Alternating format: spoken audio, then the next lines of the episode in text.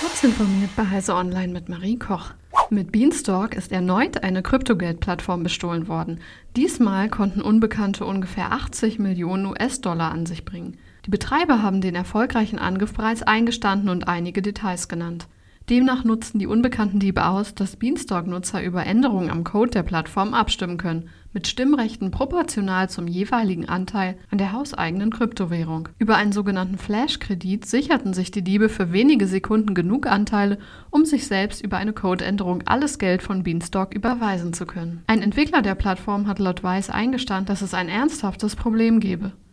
Die US-Regierung hat angekündigt, dass die Vereinigten Staaten keine Tests mehr durchführen werden, bei denen Satelliten von der Erdoberfläche aus zerstört werden. Das erklärte US-Vizepräsidentin Kamala Harris bei einem Besuch der Vandenberg Space Force Base in Kalifornien. Ihr Land sei die erste Nation der Welt, die solch eine Verpflichtung eingeht. Harris fordert andere Staaten auf, dem Beispiel zu folgen. Erneut kritisierte sie dabei den jüngsten solchen Test, den Russland vergangenen Herbst durchgeführt hatte.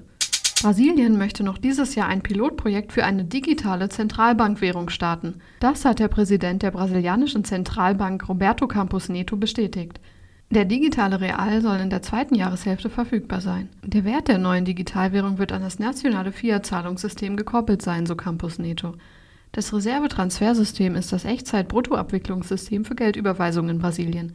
Es ist Rückgrat des brasilianischen Finanzsystems, da es Transaktionen zwischen Finanzinstituten abwickelt, die Konten bei der brasilianischen Zentralbank unterhalten.